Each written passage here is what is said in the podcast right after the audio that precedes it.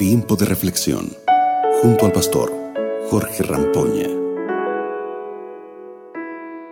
Desafortunados. Esa es una palabra que ya no se usa mucho, pero que, que define muy bien a una clase de personas. Son esas personas que sufren y sufren mucho, sufren como ninguna otra persona. Personas que a veces sufren con la enfermedad, con la incapacidad, con la edad, con la clase social, con su color de piel o con otras situaciones. ¿Tú sabías que hay varios textos en la Biblia que nos invitan a ser guardianes de los desafortunados?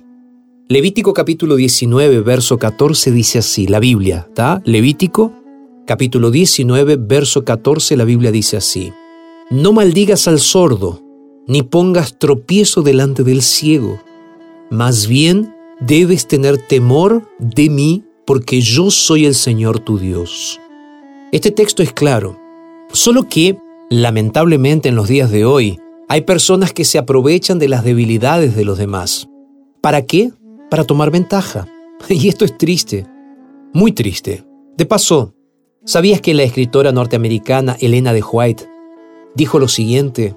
La piedra de tropiezo de la cual habla la palabra de Dios no se refiere a un trozo de madera colocado ante los pies del ciego para hacerlo tropezar, sino que abarca mucho más que esto implica cualquier conducta que pueda seguirse para perjudicar la influencia de un hermano ciego, para obrar contra sus intereses u obstaculizar su prosperidad.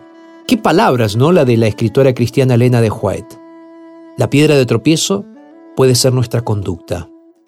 Realmente creo que necesitamos mirar con más empatía y menos superioridad a las otras personas. Debemos ayudar a los demás y hacer lo mejor que podamos. ¿Por qué? Porque hacer esto es un reflejo de que reconocemos que alguien nos ama y nos cuida. Ese es Dios. Reconocer que no somos superiores a nadie es un primer paso para comprender y aceptar la gracia maravillosa de Dios en nuestras vidas. Y necesitamos cuidar y apoyar a esas personas como si fuera el mismo Jesús que está preocupándose por esas personas.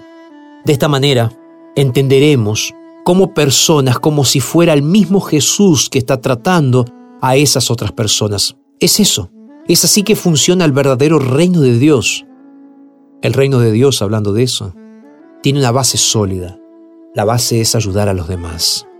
La base del reino de Dios es que seamos guardianes de los desafortunados, de los que sufren físicamente, socialmente, psicológicamente y espiritualmente. De modo que también tendremos paz al saber que seremos guardados por otros y por Dios mismo. ¿Qué te parece? ¿Estás aceptando el llamado de Dios en este día para que realmente tú puedas ser alguien que refleja el carácter de Jesús? ¿Qué te parece si oramos juntos? Cierra tus ojos donde estás y vamos a pedirle fuerzas al Señor para ser fieles a Él. Vamos a orar. Padre, Ayúdanos a preocuparnos por nuestro prójimo. Ayúdanos a ser fieles a ti, Señor, ayudando a aquellos que más necesitan. Nos consagramos a ti, Señor, y lo hacemos en el nombre poderoso de Jesús. Amén y amén. Que Dios te bendiga, te mando un abrazo grande y nos reencontramos mañana aquí en nuestro tiempo de reflexión. Acabas de escuchar Tiempo de Reflexión con el pastor Jorge Rampoña.